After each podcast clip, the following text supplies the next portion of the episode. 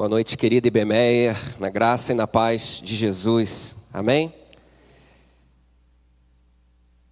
Quero te convidar a abrir a sua Bíblia no Evangelho segundo Mateus, capítulo 28, do versículo 18 a 20. Mateus 28, do versículo 18 a 20.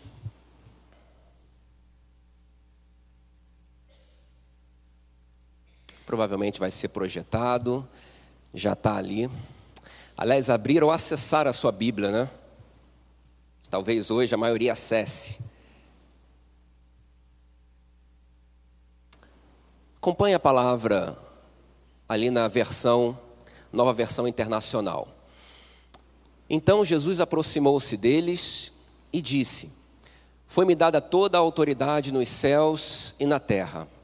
Portanto, vão e façam discípulos de todas as nações, batizando-os em nome do Pai e do Filho e do Espírito Santo, ensinando-os a, ob a obedecer a tudo o que eu ordenei a vocês. Eu estarei sempre com vocês até o fim dos tempos. Permita-me me afastar um pouco do texto, caminhar um pouco numa tangente e lá na frente voltar a esse texto e você vai entender por que, que eu fiz isso. Porque eu tenho conversado, tenho ouvido, tenho visto gente como que num grande coral expressando o seu cansaço. O seu cansaço. Tem muita gente cansada. Tem muita gente cansada de esperar por mudanças, cansada de esperar pelo emprego, pela casa própria, cansada de esperar por um casamento, talvez cansada de esperar pelos filhos. Gente cansada da falta de tudo. Gente cansada de discriminação, como nós vimos aqui. Gente cansada de paz, cansada ou da falta de paz, cansada das injustiças, das batalhas diárias, das lutas, cansada das doenças gente cansada dos problemas, cansada da saudade, da solidão, gente cansada do trabalho e do ministério, ou do ministério, gente cansada da igreja, gente cansada da família, gente cansada dos seus dependentes, da vida alongada, gente cansada do trabalho, ou melhor, gente cansada dos das amizades, entre algumas aspas, cansada dos likes, das redes sociais, dos dislikes, das fake news, das news também, cansada de se conectar o tempo todo, cansada de ser exigida o tempo todo, cansada de si mesma, cansada de não ter sucesso, ou talvez cansada de ter tanto sucesso, cansada de ser improdutiva ou mesmo de ser produtiva, cansada das dietas, ou do não alcance das dietas. Gente cansada e gente que não vê mais graça em brincar, em cultivar, em se alegrar, em sorrir. Gente cansada e sem força, gente que se deita e se levanta, mas não encontra o descanso tão necessário e tão buscado. Gente com olhos gastos de tanto chorar, gente exausta que já perdeu o ânimo, gente que se auto-engana, tentando dizer que elas são quem na verdade não são, impotentes diante dos vários desafios, gente, gente prestes a chutar o pau da barraca, a pendurar a chuteira, gente prestes a tornar-se cínica, a desistir, gente prestes a surtar talvez até mesmo prestes a dar fim na sua própria vida. Gente que se pergunta quando é que essa esse momento ou essa tempestade vai passar, quando é que essa noite tão sombria vai acabar? Quando é que o dia vai raiar? Quando será que as boas notícias vão chegar? Será que um dia vamos descansar? Gente que vê coar dentro de si o grito do salmista lá no Salmo capítulo 4, versículo 1, quando ele, no momento talvez de desesperança, grita: Responda-me, ó Senhor, ó Deus meu, quando clamo a Ti. Tem misericórdia de mim e ouve a minha oração. Gente como eu e você, que se identificou com talvez uma das causas expostas, quem sabe até mais de uma, quem sabe tenhamos nos identificado com grande parte das causas expostas há pouco. Gente como a gente e para toda essa gente, como eu e você, o Deus fiel diz essa noite: sejam fortes, continuem, venham a mim, vocês que estão cansados e sobrecarregados, eu lhes darei alívio. A toda essa gente é que Cristo estende esse convite. O convite a se juntar a Ele numa caminhada em direção à busca pelo alívio. Há uma troca entre o nosso fardo que é pesado pelo fardo dele que é leve. Então tomamos acertadamente essa decisão. Vamos até o Senhor, levamos a Ele, Cristo, as nossas cargas, aquilo que tem nos cansado, tirado o nosso sono, tirado a nossa paz, a nossa esperança, e pegamos o fardo dele que é leve. E é nesse momento que a gente volta para o texto chamado a Grande Comissão, de Mateus capítulo 28, versículos 18 a 20. Porque aqui está aquilo que nós deveríamos fazer, ou devemos fazer, e deveremos fazer sempre. Mas por vezes insistimos, queridos, em fazer algo desconectado com essa que é a missão de Deus que é a nossa missão. E isso nos cansa, isso gera esgotamento, isso traz aflição. E aí a minha proposta para mim e para você, para mim primeiramente, é que nessa noite nós possamos reavivar dentro de nós o senso da missio Dei, ou da missão de Deus. O senso de que Deus está em missão. Mas como é possível, Fabrício, falar de alívio e falar de trabalho ao mesmo tempo? Como é possível falar de alívio e missão? Como é que isso se junta? Na verdade, isso se junta à medida que Cristo nos chama até Ele. Vinde a mim todos que estáis cansados e sobrecarregados, que eu lhes darei alívio. E nós nos juntamos, nós atendemos a esse chamado.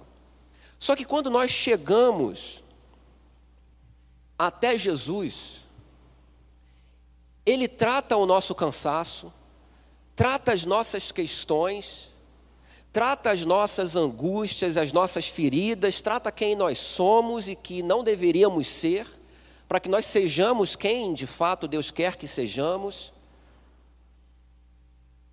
E Ele ainda não nos chama só para pegarmos o jugo dele, mas para aprendermos dele. E à medida que somos tratados, nós não vemos um Jesus atrás de uma mesa grande, sentado, ensinando alunos dentro de quatro paredes sobre a missão de Deus.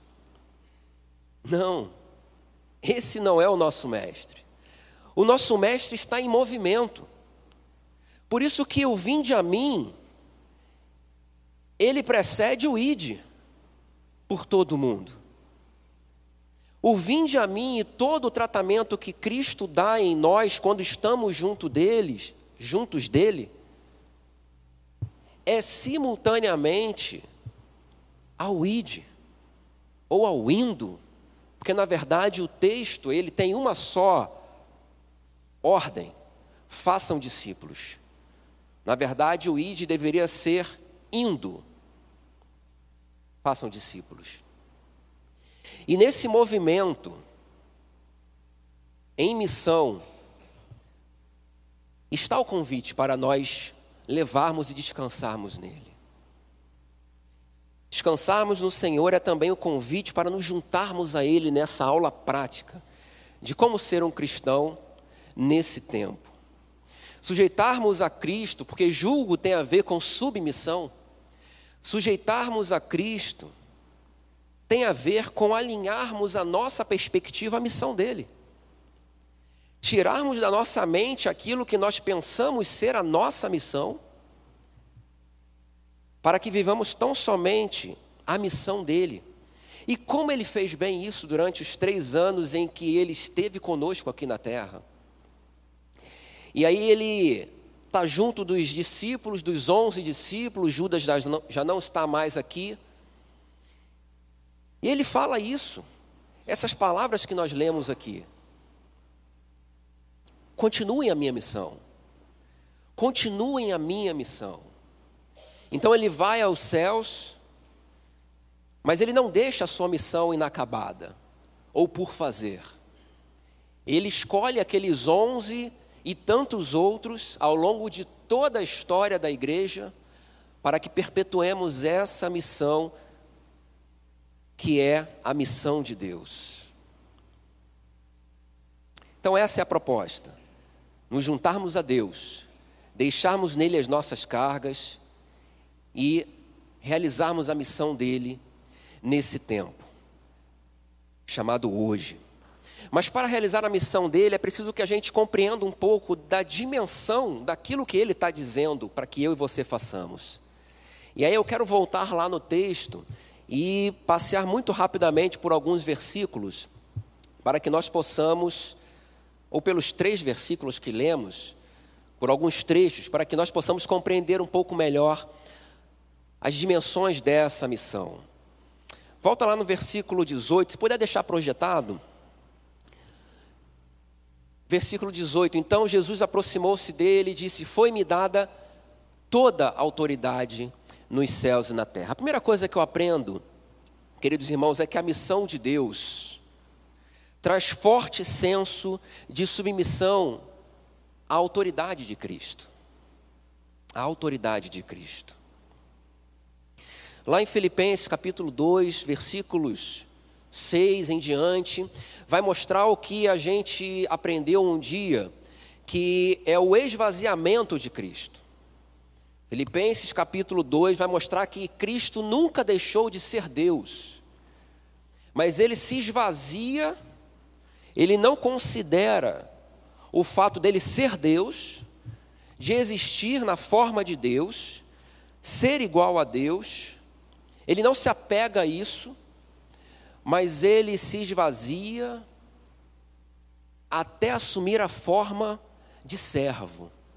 Ele vai como que diminuindo do status que ele tinha na eternidade, que ele tem, ele vai abrindo mão daquilo, não da sua divindade, porque ele foi 100% homem, 100% Deus, mas ele não se ateve às prerrogativas divinas, ele foi se esvaziando e diminuindo até caber no tamanho de um ser humano, até a forma de servo. E talvez tenha sido essa imagem que permanecia ainda na mente dos discípulos, de homem, de servo, não somente de um servo, mas daquele servo que ainda caminhou até a cruz do Calvário, o servo sofredor do qual Isaías já falava no Antigo Testamento.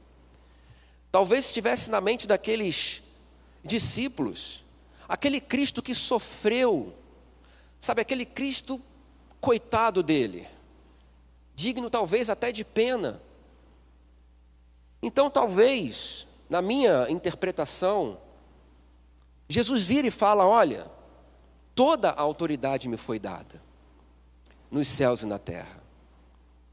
Como alguém que diz: Olha, de fato eu me esvaziei, eu me tornei um servo sofredor, me tornei como um de vocês, mas deixa eu lembrar-lhes de que a autoridade ainda permanece sobre a minha vida. E não é uma autoridade qualquer, é toda a autoridade. É certo, irmãos, que podemos confiar na autoridade de Deus, ao atendermos o chamado dele para continuarmos a missão de Deus. É certo que nós podemos confiar nessa autoridade, é uma autoridade não só de imposição, não só de superioridade, mas é uma autoridade daquele que tem o poder de escolher o que quiser fazer. E ele poderia escolher qualquer coisa para fazer a sua missão, qualquer outro ser para perpetuar a sua tarefa iniciada aqui na terra, mas ele escolheu você. Ele escolheu a mim. Mesmo sendo nós como somos. Então, é importante que eu e você tenhamos em mente que a autoridade estava e está sobre aquele que está te chamando. A autoridade está sobre o nome de Jesus. A autoridade não está em nós. A autoridade não está em qualquer outra pessoa ou instituição a não ser na igreja de Cristo, porque Ele está na igreja de Cristo. Porque Ele deixou o Espírito Santo dele para que eu e você tivéssemos essa autoridade, e é nessa autoridade que a gente vai fazer discípulos por onde quer que nós formos. A segunda percepção que eu tenho acerca desse texto, está lá no versículo 19, é que a missão de Deus traz em Jesus também um forte senso de desafio. Portanto, vão e façam discípulos de todas as nações. Todas as nações. Quando a gente lê esse texto, via de regra, a gente pensa em nação no aspecto geográfico. A gente pensa em nação como sendo os países, como sendo as regiões que a gente precisa alcançar. E é fato que nós precisamos, como diz lá o capítulo é, de Atos, capítulo 1, versículo 8, nós precisamos ir. E isso engloba, sim, o senso de geografia, mas nações, quando ele fala isso, e quando Mateus registra, ele registra com uma palavra chamada etnos, que vai além de nação geograficamente disposta. Vai além do sentido de você sair daqui e ir até um outro estado, ir até um outro país, ir até um outro continente. É um sentido muito mais amplo. É um sentido de que nós devemos ir fazer discípulos de todos os povos, de todas as tribos, sejam elas tribos de outros países ou tribos cariocas, como, como vemos aqui na nossa cidade. Tem um sentido de fazer discípulos entre pessoas que têm hábitos similares, pessoas que agem de forma similar mas que têm em comum o fato de ainda não conhecerem o amor do Deus verdadeiro. É esses que Jesus está chamando a mim e a você para fazer discípulos. É entre essas pessoas, é entre essas pessoas que ainda insistem em carregar o pesado fardo da autonomia do divino, da independência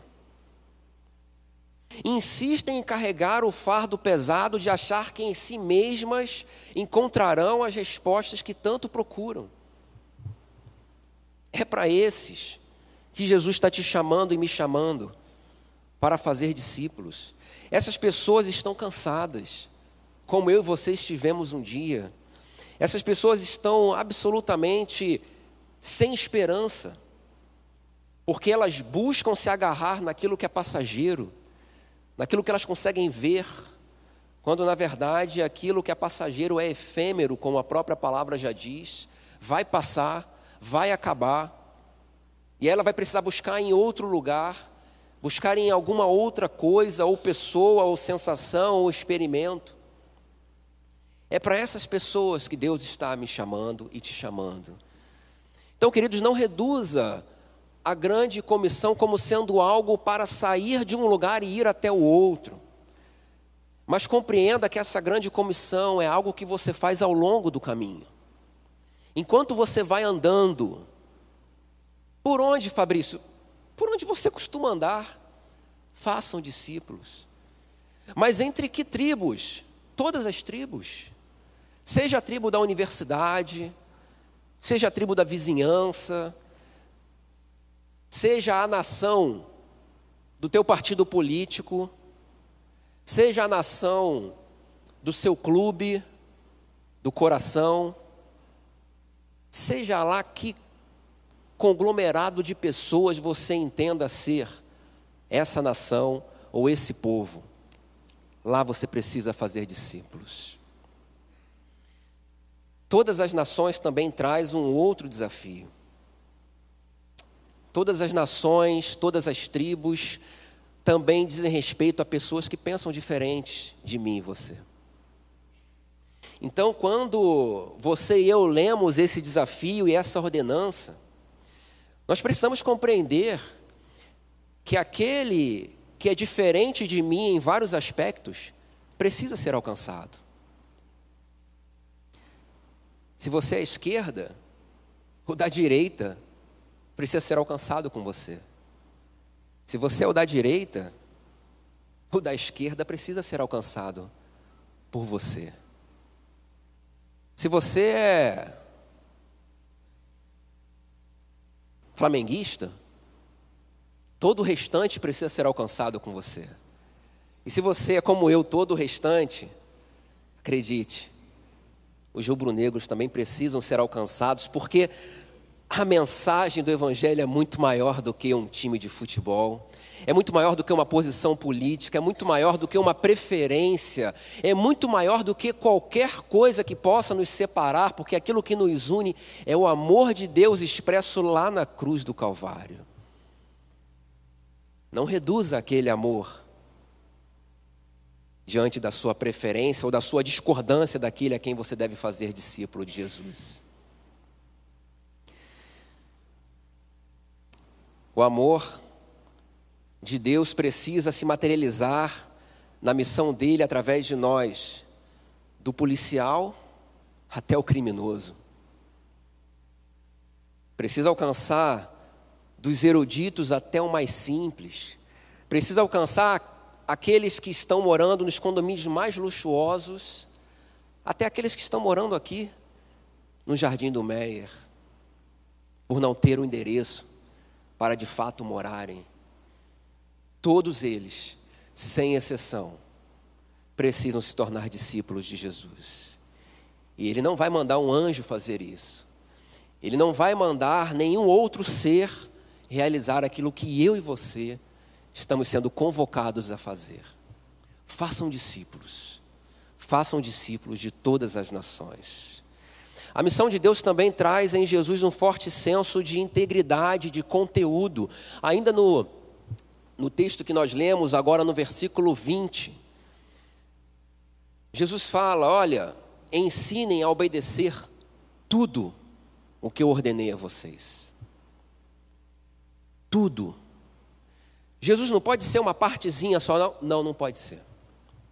Você precisa ensinar tudo, e à medida que a gente vai ensinando tudo, a gente vai relembrando, porque é a melhor forma de aprender é ensinar.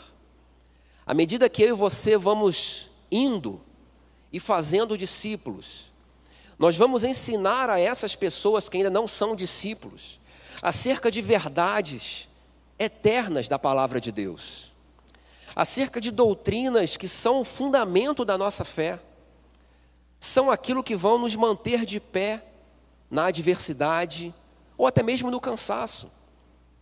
Porque à medida que eu vou repassando quem Deus é, que eu vou repassando o amor de Deus expresso e materializado na vinda do seu filho Jesus, que eu vou falando para esse discípulo em potencial sobre as maravilhas de ter entregue a nossa vida a Jesus, eu vou reanimando e reavivando a fé que eu tenho, que talvez eu não esteja mais como eu estava lá no início.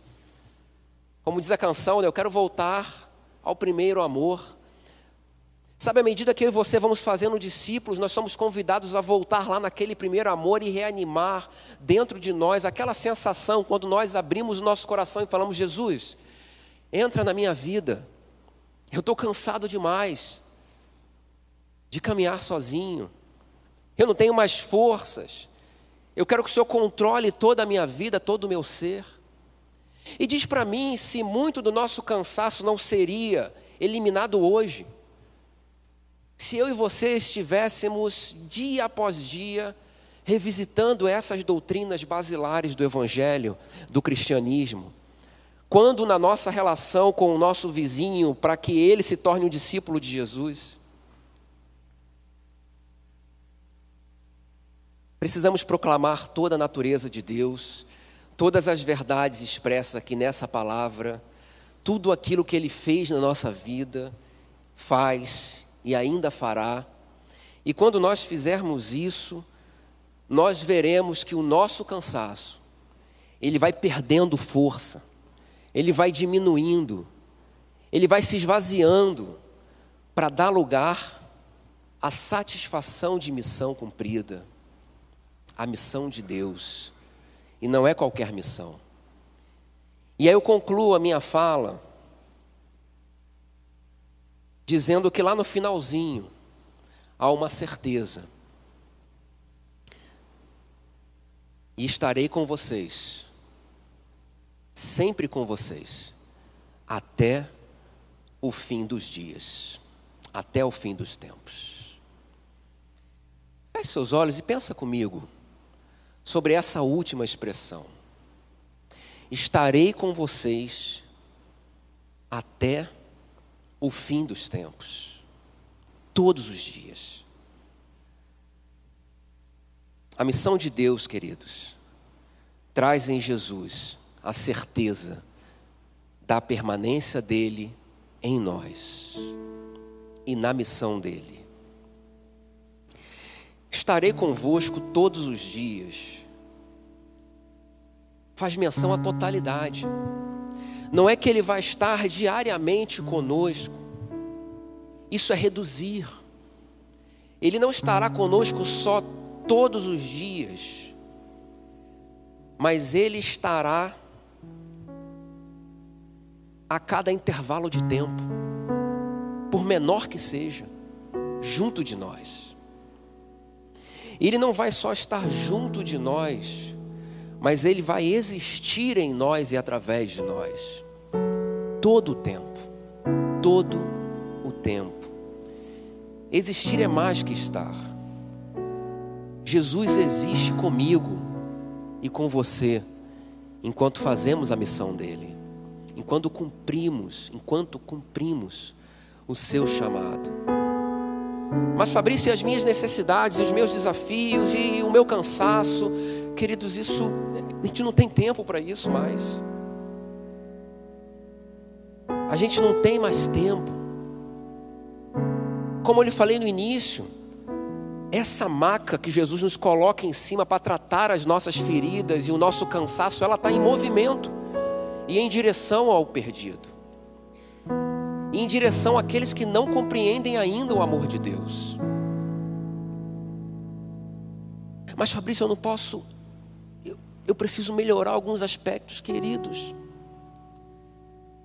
Mateus 28, 17 vai dizer que alguns duvidaram. Alguns dos onze, daqueles onze, duvidaram. E mesmo na dúvida, Jesus vira para eles e fala: façam discípulos. Façam discípulos. Não importa se você ainda tem dúvidas, faça discípulos, fale de Jesus para aquelas pessoas que estão vivendo dia após dia contigo. Conte o que Cristo fez na sua vida. Isso não é função de uma pessoa específica, qualificada. Isso é função de quem recebeu Jesus como Salvador da sua vida. É sua e minha função.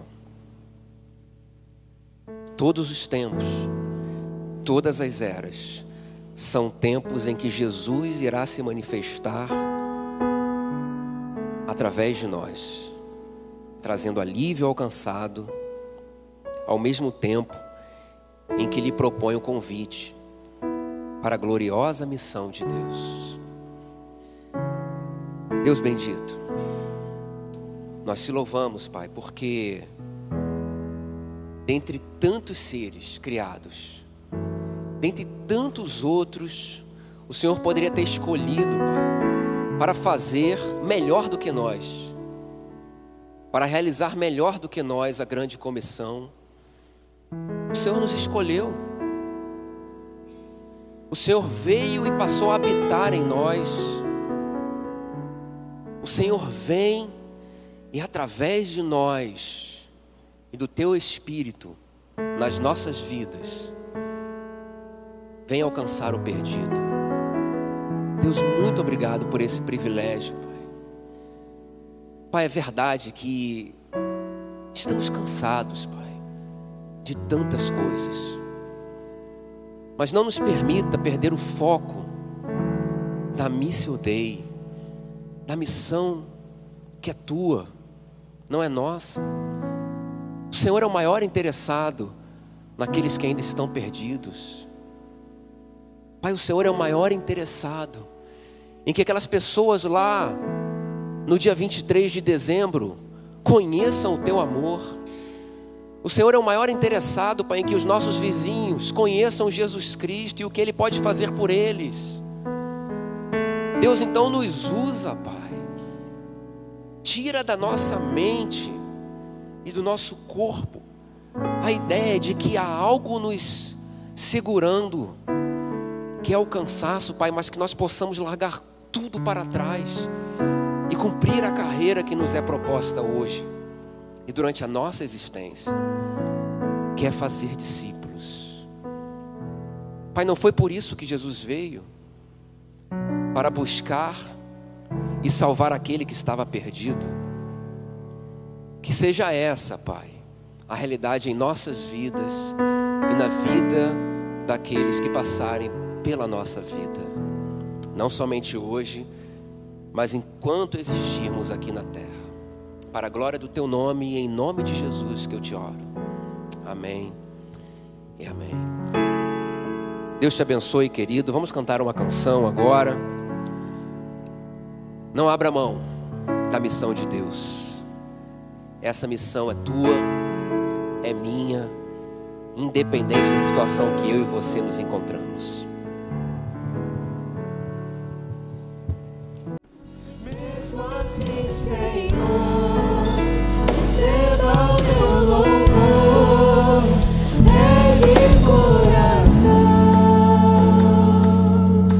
Seus olhos, vamos orar mais uma vez. Mas antes da oração, deixa eu lhe fazer uma pergunta. Só você que está cansado de tocar sua vida sem Jesus. Só você. Você quer hoje se entregar, entregar os seus problemas, as suas angústias, entregar sua vida a Ele. Cansado de viver sozinho se é você, levanta a mão para eu te conhecer.